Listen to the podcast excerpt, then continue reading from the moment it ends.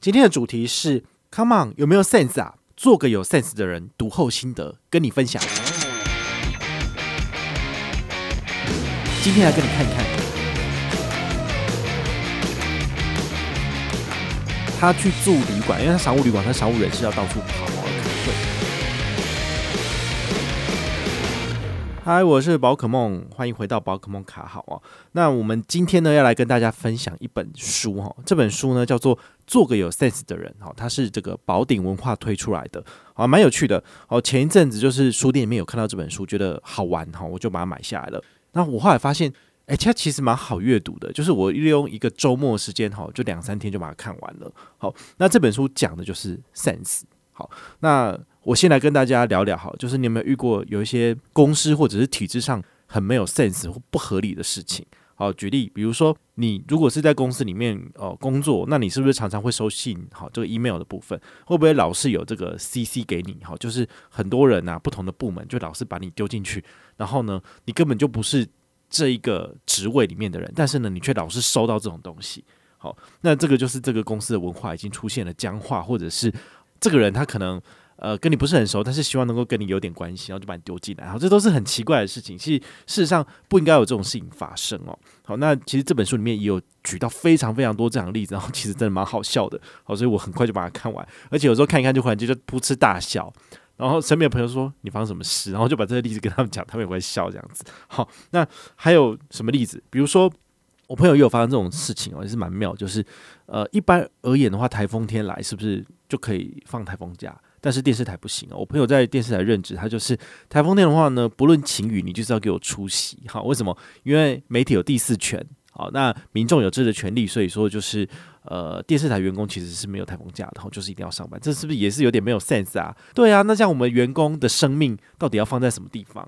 好，这也是我觉得不合理的事情。好，那还有一个例子蛮有趣哦，就是呃，这个书的作者啊。他去住旅馆，因为他商务旅馆，他商务人士要到处跑，然后要开会。然后他忽然间有一次就发现有一件事情超好笑，就是他进去旅馆之后呢，他想要打开电视，然后就是放松一下，好，就是有一个背景噪音这样子。结果他发现那个旅馆里面的这个遥控器居然很大，而且它非常的复杂。比如说，它光是红色的开关按钮就有两个。那你到底要按哪一个开关？然后它还有选台的部分，它有分两个 section，一个 section 就一到九的这个数字选择，然后两个 section，然后最后还有就是莫名其妙不知道的这个一大堆绿色按钮什么的，他就觉得说这到底是什么啊？所以他就随便按了一个，诶，没有反应，那可能是另外一个。好，那他后来就是电视看久之后，他觉得有点无聊，他想把电视切掉，但他根本就不知道哪一个是关掉的按钮。他按一按之后，忽然间。他的冷气，他的这个整个房间的电源就被他按掉了，然后突然间要打开打不开，所以他就觉得这个设计真的是超级有问题的。好，怎么会遇到一个这么奇葩的东西？所以他就把它就是拍照，想要当成他自己就是将来跟其他的企业提报的时候一个很有趣的一个东西。然后后来有一次他在这个商务旅行的时候啊，他就在飞机上面，他就遇到有一个隔壁的乘客，那隔壁乘客就问他说：“你一定不知道我是做什么的？”然后他就说：“嗯、请问你是做什么呢？”好，对方就回说。我们是这个做遥控器公司的，你一定没有听过这个公司。然后这个作者他就把这个投影片拿出来说：“我知道，你看你是不是这间公司？” 然后对方看了之后，他就很洋洋得意说：“对呀，你看我们做了多少人这样。”然后作者就提醒他说：“你知道这个东西多难用吗？我根本就不知道到底哪一个是开关。你们有站在消费者的立场去做设计这个东西吗？”然后那个飞机上旅遇到那个旅客，他就是感觉上被打了一巴掌之后，然后他就就是面红耳赤，然后最后就讲说：“哦，其实是因为他们公司里面哈做这个遥控器的公司里面有好几个部门。”然后他们就是为了要争夺，就是他们自己呃怎么讲，在这个公司里面的地位，所以说这个遥控器上面呢，就必须要有他们自己部门专属的部分。有一个可能是比如说有线电视，那一个是呃呃有线频道之类的，所以就好几个不同的 section，然后甚至还有所谓数位电视的部门。所以呢，每一个部门都要有自己的一席之地，所以才会设计出一个这么奇怪的东西。好，那他是不是就是失去了这个一般人该有的 sense？好，那举了这些例子，其实你就会知道，其实。我们如果认真的去观察我们生活中很多的部分，其实都会有很多地方都是会让人觉得觉得就是根本就不合情理嘛。好，比如说你在机场，你要登飞机之前，你可能会想要买一个这个降噪的这个耳机或者耳塞。好，那你是不是可以就是呃很在飞机的这个旅程里面，你不会被别人吵到，比如别人会打呼这样子。好，那这本书的作者他就分享一个案例，很有趣哦。他就是在机场的这个免税柜台里面，他买了一个耳机。好，那他想说，好，那我接下来就是上飞机之后，我把它拿起来用，我就可以呃一路平安，就不会被其他人吵到这样子。结果他后来他在登机之前，他发现，天哪，我打不开。他这个东西的设计，你知道是怎样吗？它是用一个塑胶封膜封起来。所以你也知道那种塑胶封膜，其实你是很难去打开的，你没有外力，你根本很难取取得里面的东西。所以呢，他就是想半天之后，他就跑去问那个旁边的空服员，就是登机前的空服员说：“你们有没有？”剪刀有没有刀子？然后想说你这人想干嘛？你想劫机吗？对啊，所以当然不可能有那种东西。所以他后来就只好气急败坏，再跑回去他刚刚买的那间店，然后跟他讲说：“你们有没有剪刀？”然后呢，那个员工一看就知道说他要什么东西，因为一定有太多人遇到这种情形，所以他马上就把剪刀拿起来，他就把它破坏了之后，然后才能够拿到里面的耳机。你知道那种那种就是塑胶成型的封膜，其实是非常难破坏的。那它到底是要防什么？所以像这个公司，它在设计这样的产品。在比如说机场这样子的场合里面去兜售的时候，他就没有为消费者着想，说我们买了这个东西就是要马上要使用啊。它这种东西是防小偷、防窃盗，可是对于消费者来讲的话，就是非常不方便的一件事情。好，对啊，所以这个就是生活中各种没有 sense 的事情。好，讲完了书里面的范例之后呢，我要来跟大家分享，就是我身为信用卡部落客，然后跟这么多银行合作过之后，我自己遇到的一些。非常没有 sense 的事情，我相信你们听了之后，大概也能够就是感同身受哈。就是第一点，我跟银行合作的时候啊，通常都是透过代理商。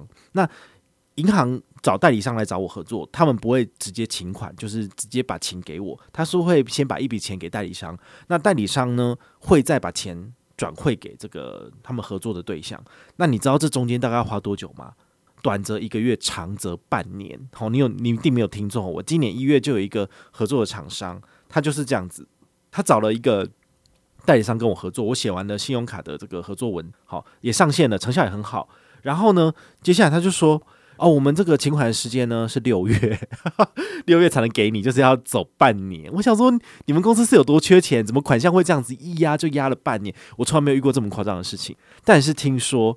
好，我有朋友就是在做那个电梯设备的，他就说，其实通常像那种大的厂商，比如说台电或是台积电，其实压的这个票款都是压。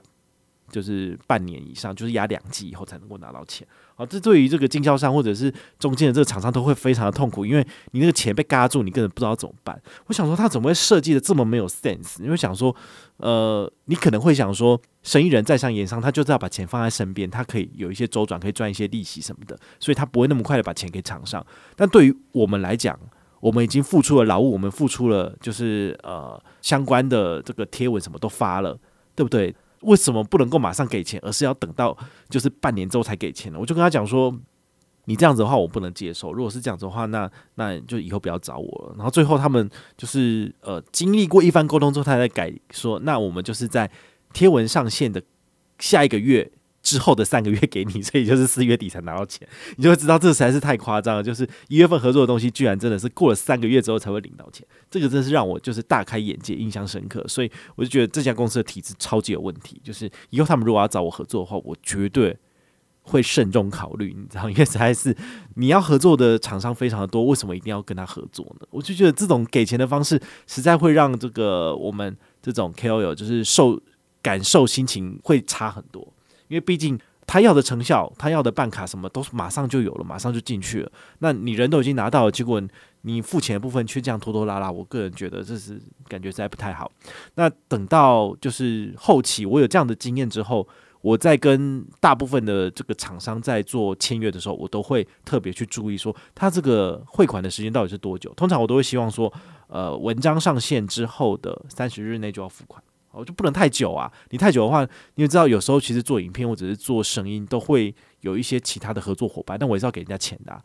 那我当然不是用这种说，等到我收到对方的钱之后，我才能给你。我又不会这样去压榨别人。所以都是呃，合作完确定厂商说 OK 了，我马上就把钱给他们，所以我自己先垫的啊。对啊，所以这个真的是有 sense 跟没有 sense 的问题啊。好，那我我自己也这样子期许我自己，就是将来如果我自己开公司了。好，我也不要去做到这种拖欠别人钱的事情，因为我觉得觉得这感觉实在是没有很好这样子。好，那还有另外一个事例分享也非常的有趣哦。那它的完整故事呢，也请大家就是在接下来哈，可能下个礼拜左右，我们会那个理财链消费会有第二季的第四集上线。然后它里面就有一个完整的故事，也是跟这个就是这个公司非常的僵化跟没有 sense 有关。好，它最主要就是所谓的呃溢价。我可以稍微讲一下这个故事的大概，但是如果你要听它的精彩程度，请你去听我们理财练消费第二季的第四集，我跟 C 条大大有一个很精彩的这个这个讨论在里面哦。那事实上就是某间银行，它呢就是直接找我合作这样子。好，那所有的东西条件都谈完了之后呢，他后来隔天又打电话跟我讲说，宝大你。可能这几天会接到我们总公司的电话，哦，那他可能会跟你做一个议价的动作，我只要先知会你。我说什么是议价，然后他就说哦是这样子的哈，我们公司有个规定哈，就是呃所有的这种合作案上层总公司之后，总公司还会再派一个人来跟我讲价钱，可能就是会打个九五折这样子。我想说啊，我们不是合约上都已经讲好这个价格了，为什么还要再被砍价？这是一个太奇怪的事情了吧？好，但当然可能是九折或者是八折不一定。好，我只是。举例哈，就比如说你原本跟他谈合作，比如说是一百块钱，他最后你总共收到九十五块，因为对方又给你砍价了。那我个人推估会有这样子的流程的原因，可能是因为他们的老板觉得说，哦，我需要有人就是在节省我的成本，所以每一个谈出去的价格都还可以再砍。好，这就是一个我觉得好像不是一个很好的的习惯啦。好，那详细的这个故事内容的话，你们可以回去听那一集。我就觉得这个应该也是很僵化跟不人性、超级没有 sense 的事情啊。对于这个合作厂商来讲的话，就是怎么你要砍我的钱嘛？那这样好了，我以后的话，我一篇文章不要给你报五万，我给你报十万好了。我报十万块的话，我看你怎么砍，你怎么砍也砍不到五万啊。对不？这超级没有，就是让人家觉得匪夷所思的事情。那这种事情真的是就是不胜枚举。你只要来听我这个理财练消费，就是每一个每一集最后二十分钟都是在讲这些东西，是超级没有现实的事情一堆。好，那第三个例子。大家最熟悉的就是信用卡，好，信用卡客服，每次你有问题要打电话进去信用卡客服，你打电话进去，他是不是都马上进去语音系统？语音系统里面呢，就要你听一堆广告，然后按一、按二、按三，然后怎样怎样怎样，然后输入完资料之后呢，接到真人之后呢，不好意思，所有的资讯你都还要再提供一次，然后他还会再问你说，哦，你的出生年月日，那你有没有办副卡给家人？你的生肖是属什么？这是什么？呃，你的毕业国小是哪一间？对，全部都还要再讲一遍，那你。前面输入的那些东西是干嘛？对啊，就超级没有 sense 的事情啊！所以他们做这件事情，我个人推估，他最后的意图就是，只是单纯的要把你拒为千里之外。好，比如说你觉得哦好麻烦哦，这打电话打半天又没有人接听，你就放弃了，那他就赚到了。所以呢，他们设计这个电话语音系统不是用来服务消费者，他们其实只是为了要减低他们自己公司的付出跟负担而已。好，能够让更多人就是打退堂鼓是最好的。